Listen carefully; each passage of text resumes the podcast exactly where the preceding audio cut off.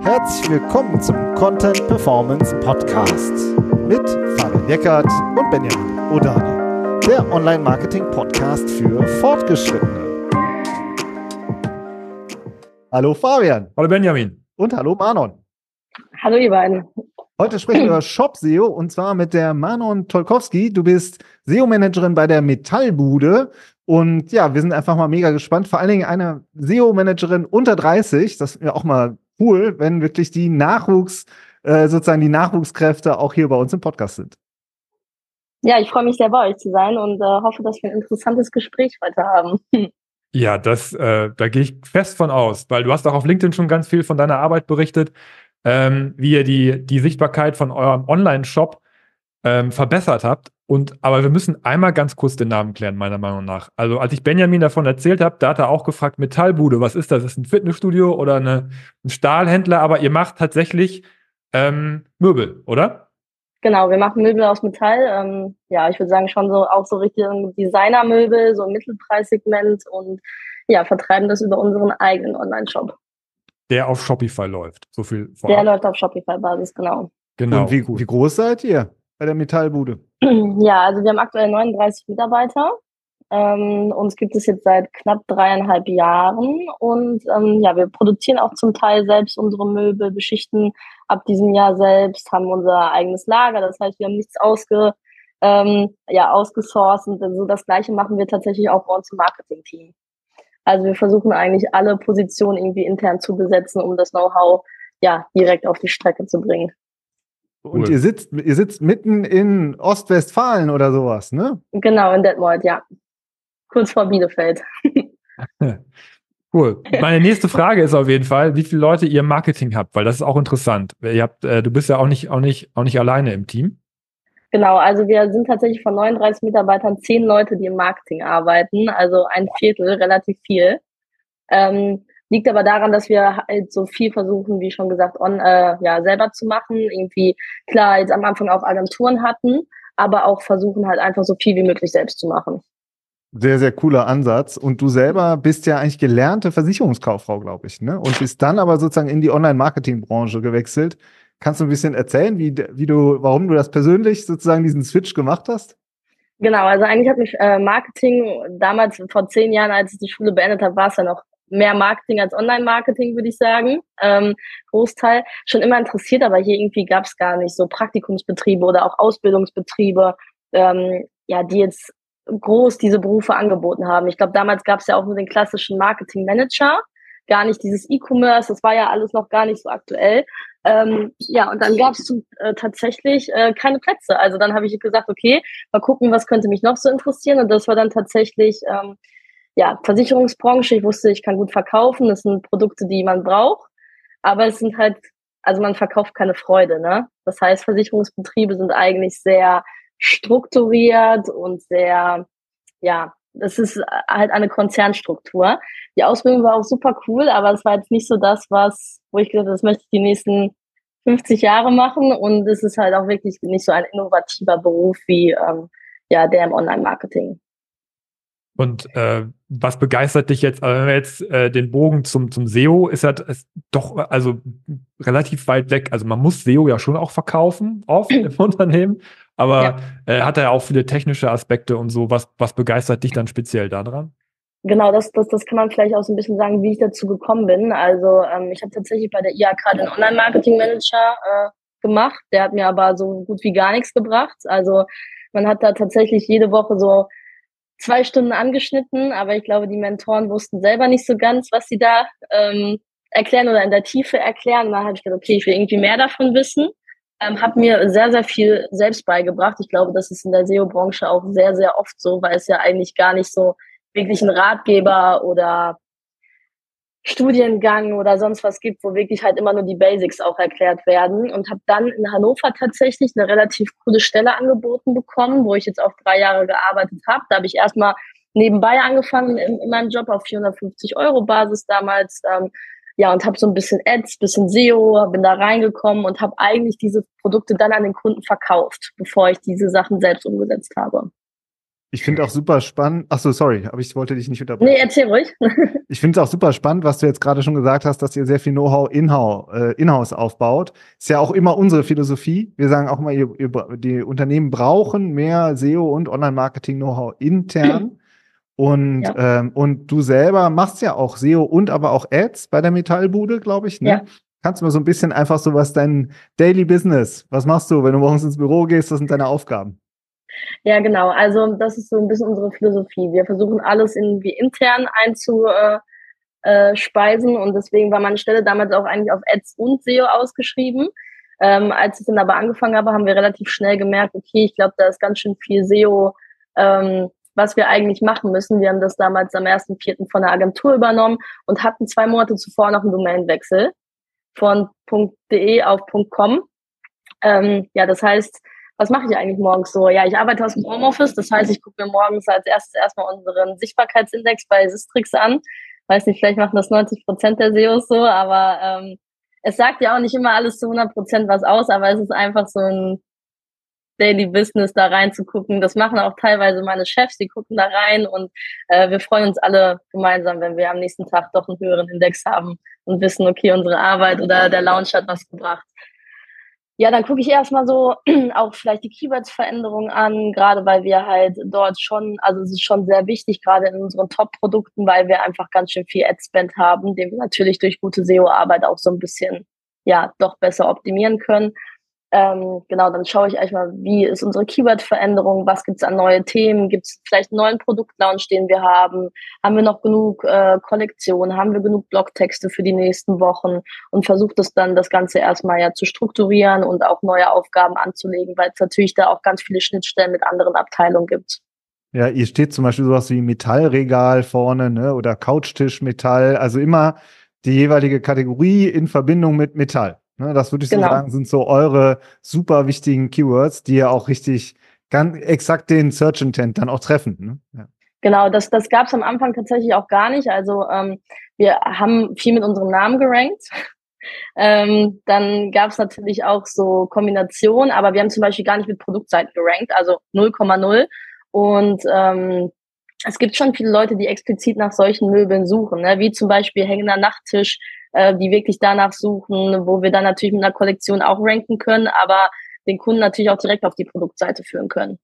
Mhm. Da können wir gleich noch ein bisschen tiefer eintauchen. Äh, würde ich gerne, mhm. äh, habe ich noch ein paar Folgefragen zu, aber ich würde eigentlich gerne erstmal, ähm, vielleicht um das abzuschließen, noch mal ganz kurz von dir erfahren, wie du denn tatsächlich dann letztes Jahr im April genau vorgegangen bist, weil ich meine, du bist, du kommst da rein, da ist, gibt's einen Domainwechsel, so die Agentur ist nicht mehr da, also was, was waren denn deine ersten Tasks? So was, weil du musstest ja, ich denke mal, dass du es ja auch irgendwie strategisch auch ein bisschen eingegangen bist, oder? Oder hast du einfach ähm, so von heute auf morgen geguckt, was am besten funktioniert?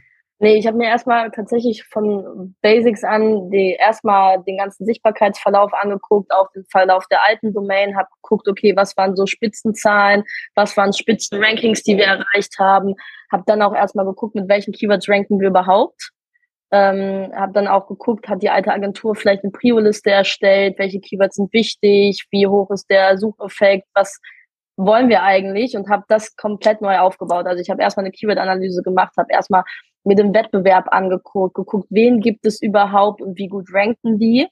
Ähm, ja, und habe dann versucht, das erstmal von den Basics an eigentlich aufzubauen. Wir haben erstmal eine Überschriftenstruktur bei den Produktseiten gebildet. Wir haben äh, tatsächlich, ich habe mir alle Kollektionen angeguckt, alle Texte angeguckt, habe geguckt, passen die überhaupt zu uns?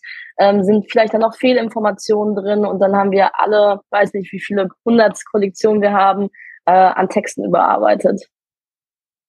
Super, krass. Und äh, auch aus Google Ads die, lief das damals schon? Also wahrscheinlich auch da Keywords nachgeschaut? Genau, also Google Ads lief damals ähm, auch. Wir hatten zeitgleich, ich glaube einen Monat später, nachdem ich da war, einen Agenturwechsel im Bereich Ads.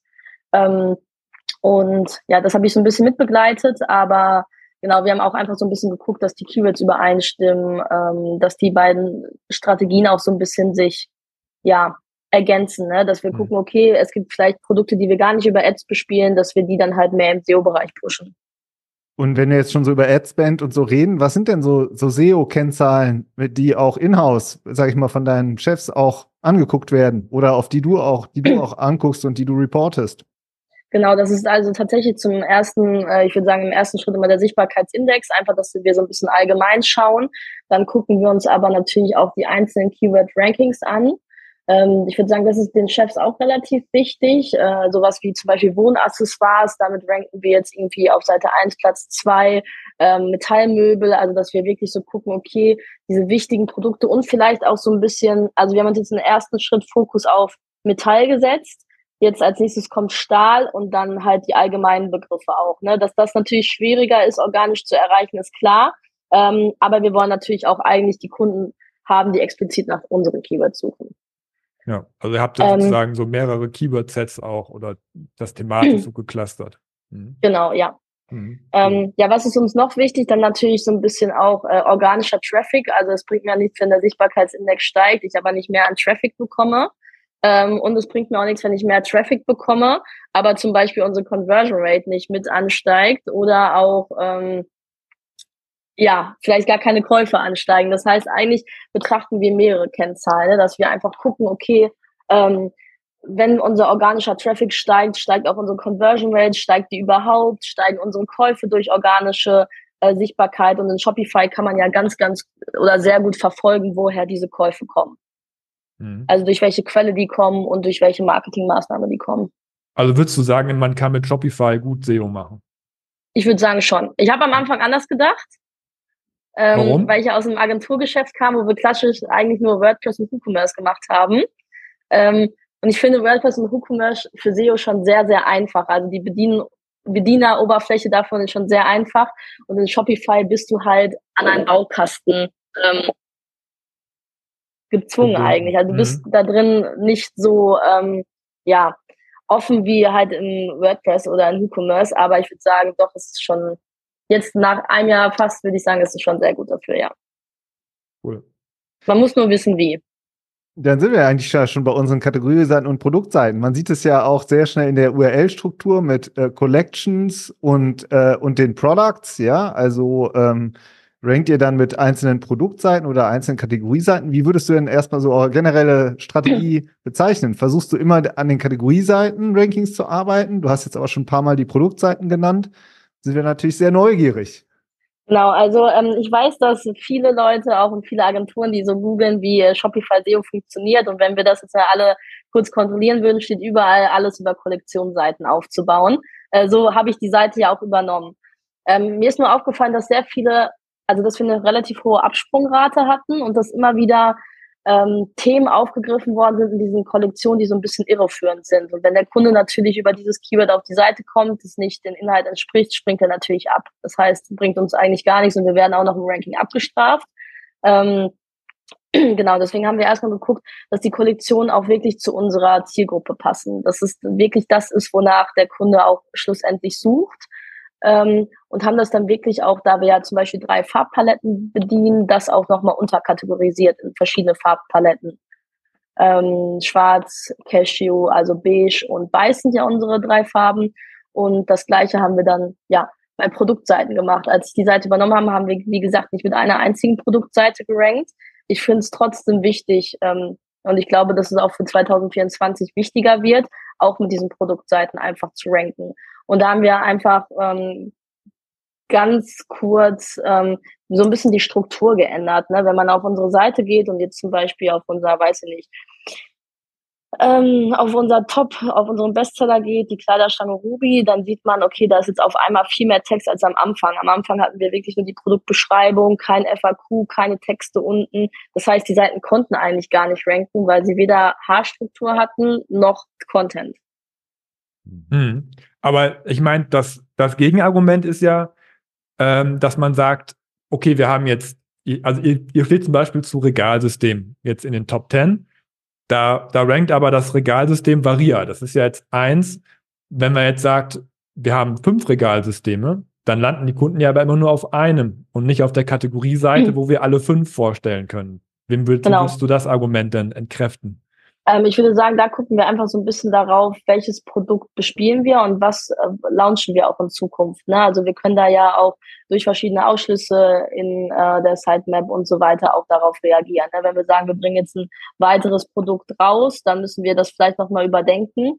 Ähm, ich versuche da aber relativ so einen Mix zwischen kurz- und langfristig zu finden, ne? dass wir sagen, okay, wir haben zum Beispiel eine Kleiderstange, und es bleibt auch bei einer Kleiderstange, dann ist es schon wichtig, dass die da rankt. Wenn wir jetzt aber noch einen Kleiderständer hinzubekommen, ist klar, dass der mit Kleiderständer rankt. Und dann kann man noch gucken, okay, gibt es das äh, zum Beispiel als Kleiderstangensystem oder so, könnten wir das noch in der Kollektion einfügen.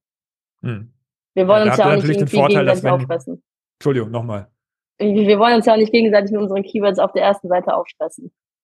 Genau, das wäre dann, wenn man mehr, mehrere Produkte aus einem Bereich hat. Ne? Aber dann habt genau. ihr vielleicht so ein bisschen, weil ihr den Startup-Charakter noch ein bisschen habt und ein relativ kleines Produktsortiment, dann ja. den Vorteil, dass ihr mit euren Produkten direkt ranken könnt, was ja auch einige Vorteile offensichtlich hat. Ne? Also, dass man, ja. wenn man direkt mit dem Produkt für ein generischen, generisches Keyword rankt, hast du gesagt, habt ihr bessere, bessere Zahlen auf der Seite, bessere Engagement-Zahlen. Oder würdest genau. du das so sagen?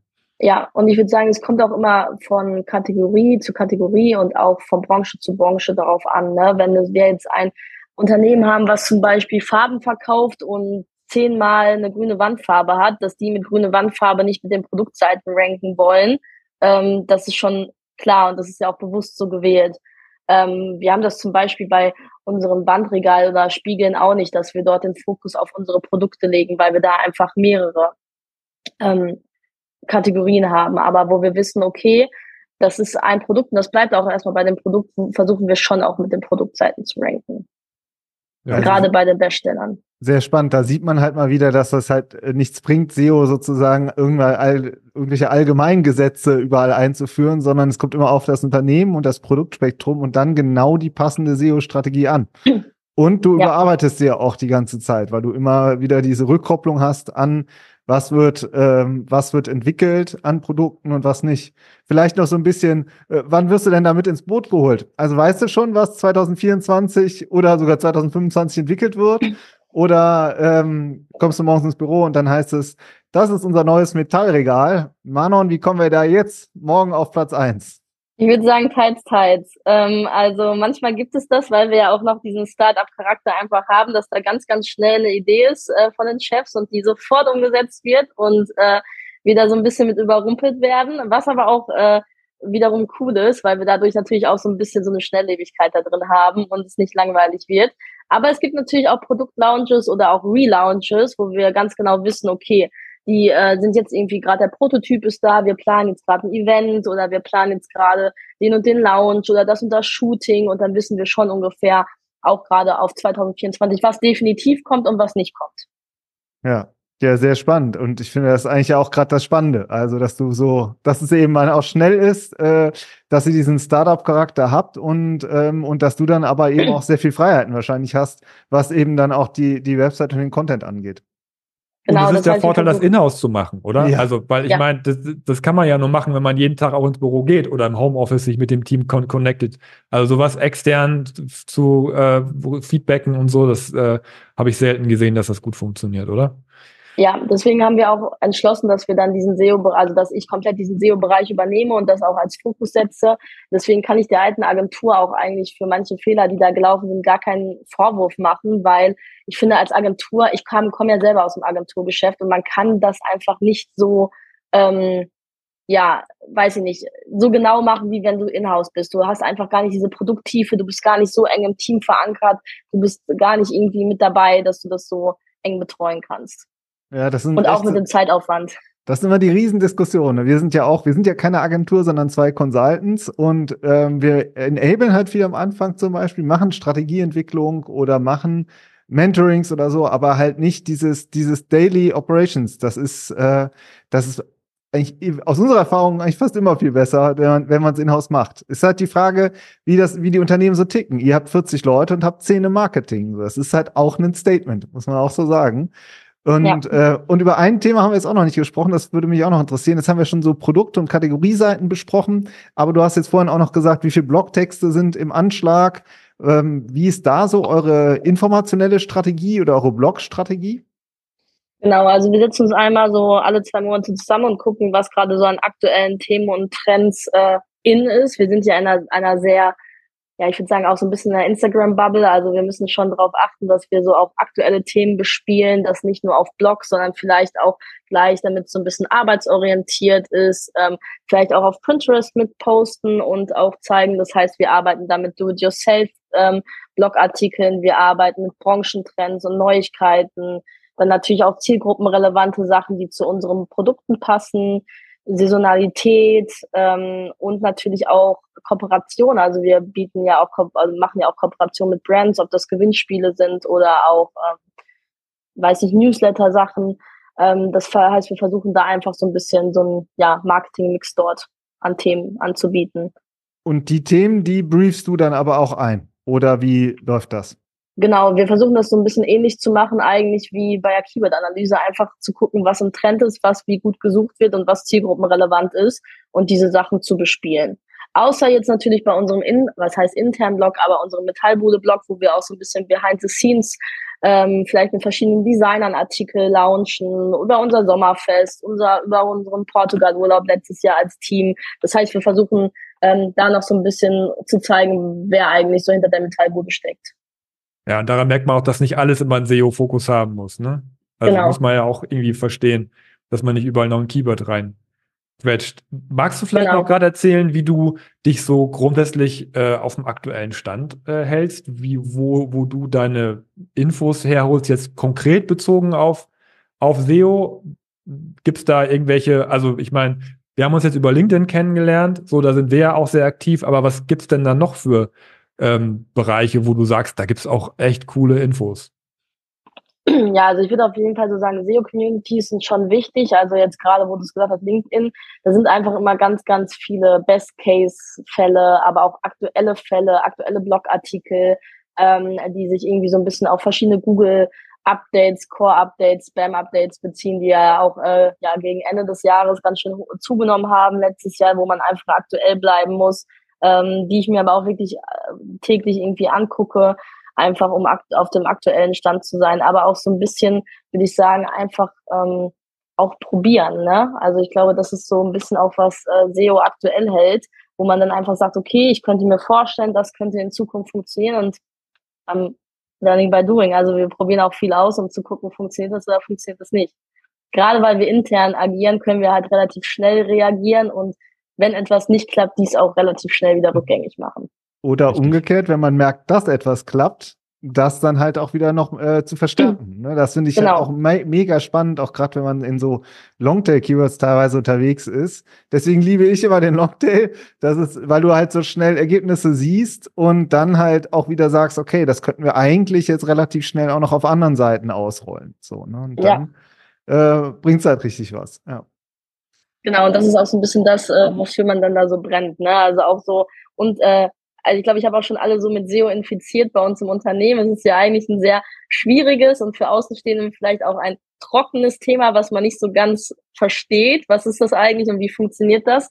Ähm, aber da gibt es ja ganz viele Schnittstellen, also im Team. Ob das bei mir mit dem Content-Team ist, dass wir wissen, okay, wir brauchen zum Beispiel am Anfang wurde kein Fokus auf, also nur Hochkantbilder gesetzt, Instagram-like und nicht irgendwie Querformat für Blogtexte, für User Experience und so weiter. Das heißt, das hat ja ganz viele Schnittstellen, wo alle dann so irgendwann gelernt haben, ah, okay, ich frag mal Manon, was brauchen wir eigentlich noch dafür? Und ähm, ja, auch gerade so texttechnisch und so, das ist schon sehr interessant, auch im Team und alle freuen sich irgendwie ja auch mit, wenn wir so den nächsten Erfolg erzielen.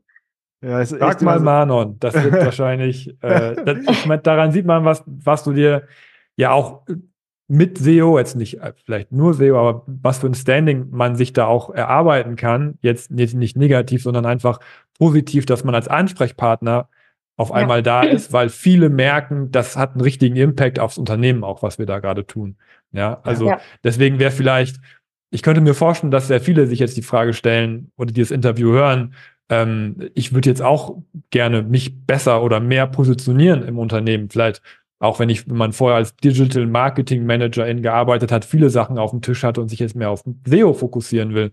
Was, was willst du denn da für Tipps geben, ähm, wie man diesen Fokus noch mehr schärfen kann im Unternehmen, für sich selber auch? Genau, also ich glaube, da muss man so ein bisschen auch der Mensch für sein. Wir haben ja auch schon gerade am Anfang gesagt, so SEO Nerd Talk. Ähm, ich würde sagen, also ich habe vorher in einer Agentur gearbeitet, die einen Fokus auf IT-Dienstleistungen hatte. Da habe ich auch schon mit vielen ITler-Nerds gearbeitet und die besten ITler waren immer Nerds, ne? Also die das auch wirklich leben und die da voll für brennen. Und ich finde, im SEO ist das ähnlich, dass viele Leute, die wirklich dafür brennen und das ähm, richtig gerne machen, dass das auch viel, viel besser klappt.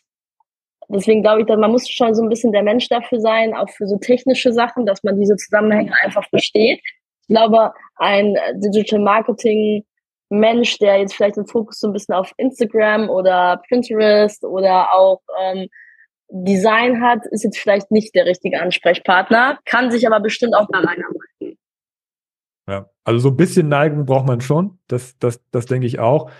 Aber dann, äh, dann finde ich, kann man es aber auch, auch angehen und, und auch umsetzen, wenn man merkt, ja. dass man das hat. Ne? Also, und ich finde es auch super, dass, dass du dich dann auch auch ein bisschen abgegrenzt hast. Also selbst zu Ads, wo man ja sagt, ja, du, bist sogar auf beide Bereiche eingestellt worden. Aber das sind ja, ja trotzdem zwei unterschiedliche Berufsfelder eigentlich, weil die Technologie ja doch auch recht unterschiedlich ist. Und dann zu sagen, ich möchte aber wirklich SEO machen, weil ich da sehr viele Ressourcen reinstecken muss, um auch erfolgreich zu sein, das finde ich auch, ähm, an deinem Beispiel sieht man, wie wichtig das ist, sich auch da nochmal zu fokussieren, oder? Genau, ich glaube auch gerade so ein bisschen im Bereich E-Commerce. Wir dürfen einfach nicht vergessen, wie extrem wichtig so eine große Sichtbarkeit ähm, ist im Bereich E-Commerce, weil es halt einfach wirklich messbaren Umsatz generiert und der auch nicht unerheblich ist. Und wenn man mal ganz ehrlich ist, auch für ein Unternehmen ist ein Inhouse-SEO natürlich auch in unserer Größe schon interessant, weil wenn man die Agenturkosten vergleicht mit einem Inhouse-SEO, ähm, gerade bei dem Aufwand und dem ja Erfolg, den man daraus zieht, wenn man es richtig macht, ist natürlich auch nicht ganz unerheblich, ne? Super. Das, das ist ein super ich, Schlusswort fast. Wollte ich auch gerade sagen. Das war das, das, war das perfekte Schlusswort. Äh, Manon, super. Vielen Dank, dass du dir die Zeit genommen hast. Hat viel Spaß gemacht. Mach's gut. Ciao. Ja. Bis dann. Danke dir. Ciao.